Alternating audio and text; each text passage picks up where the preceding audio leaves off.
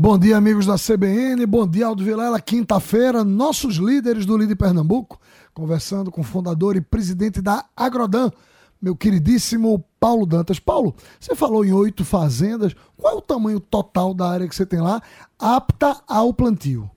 A Agrodan hoje tem mil hectares em produção, tem mais 300 hectares implantados para começar a produzir a partir do próximo ano, e a nossa meta é chegar a 2 mil hectares. Então nós já temos, já temos as terras prontas, estamos só aguardando a parte do fluxo financeiro para chegar a 2 mil hectares e gerar, eh, gerar aproximadamente 2 mil empregos na região.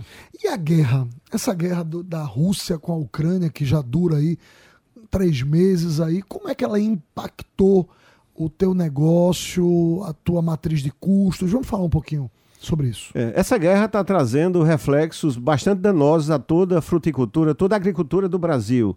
É, inicialmente, ela tem um reflexo é, em termos dos, dos insumos, dos fertilizantes que vêm daquela região da Rússia e Ucrânia. Então, Brasil, todos os insumos aumentaram é, o preço drasticamente e além da possibilidade de falta desses insumos. Essa guerra também está afetando a questão da logística, a questão de navios, espaço de navios e os custos com frete marítimo. A gente vai ter um, uma duplicação do, do custo do frete marítimo esse ano. Enfim, essa guerra está trazendo um aumento enorme de todos os custos para quem para quem produz. E aí nós estamos, é, por uma boa coincidência, a Agrodan está bu buscando alternativa é, para sobreviver, é, para não depender muito de, desses produtos que vêm lá de fora. Então a gente conheceu pessoas que disseram, Paulo, tudo que vem lá da, da Rússia e Ucrânia, você pode fazer o, o tipo de, de, de fertilizante que existe lá, você pode fazer no Brasil, com pó de rocha, com materiais que você tem no Brasil, compostagem. Então, a gente está fazendo um trabalho bacana para que no, esse ano a gente já vai conseguir reduzir um pouco a dependência da importação desses produtos aí, desses fertilizantes químicos. E nos próximos anos, a tendência nossa é ficar 100% independente e não usar mais fertilizante químico na agrodan. Ter tudo fertilizante natural, fungos, bactérias, é, é, pó de rocha, é, compostagens é, com materiais da nossa região e ficar 100% independente desses produtos que vêm lá da Rússia, Ucrânia, é, de Israel, Canadá e outros países aí.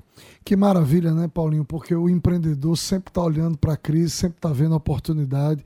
Você não é acomodado, já se mexeu e já vai capitalizar essa mudança que foi forçada por uma variável é, não controlável. Deixa eu perguntar para você. É, Pernambuco não tem uma cultura de exportação, mas o Vale de São Francisco conseguiu desenvolver isso. É, o que, é que você acha que falta? Por que, que Pernambuco é um estado considerado fechado e por que, que o Vale de São Francisco se transformou, é, construiu essa cultura de exportação, se tornou uma ilha de prosperidade que se voltou para fora do país? É, isso é mais é, graças ao trabalho das empresas. As empresas querendo tá com o seu produto e quer vender, e aí começa a ter a, cri a, criatividade, começa a inovar, começa a abrir mercados, com apoios de vários órgãos, a vários órgãos da região. É, agora, isso podia ser muito mais, mais intenso. O Brasil ainda exporta muito pouco. O Brasil é o 24 exportador de frutas. O Brasil perde na exportação de frutas é, para Chile, Equador, Peru é Colômbia, Costa Rica. É vergonhoso essa a posição do Brasil. Então, é, apesar de ter essa iniciativa é, isolada dos produtores, mas precisa ser decisão do governo, todo mundo engajado para o Brasil crescer muito na exportação. Bom, essa foi a quinta-feira, conversando com Paulo Dantas, presidente da Agrodan, maior exportadora de mangas do Brasil. Amanhã a gente volta e finaliza a semana falando de um projeto social lindo que eles têm lá.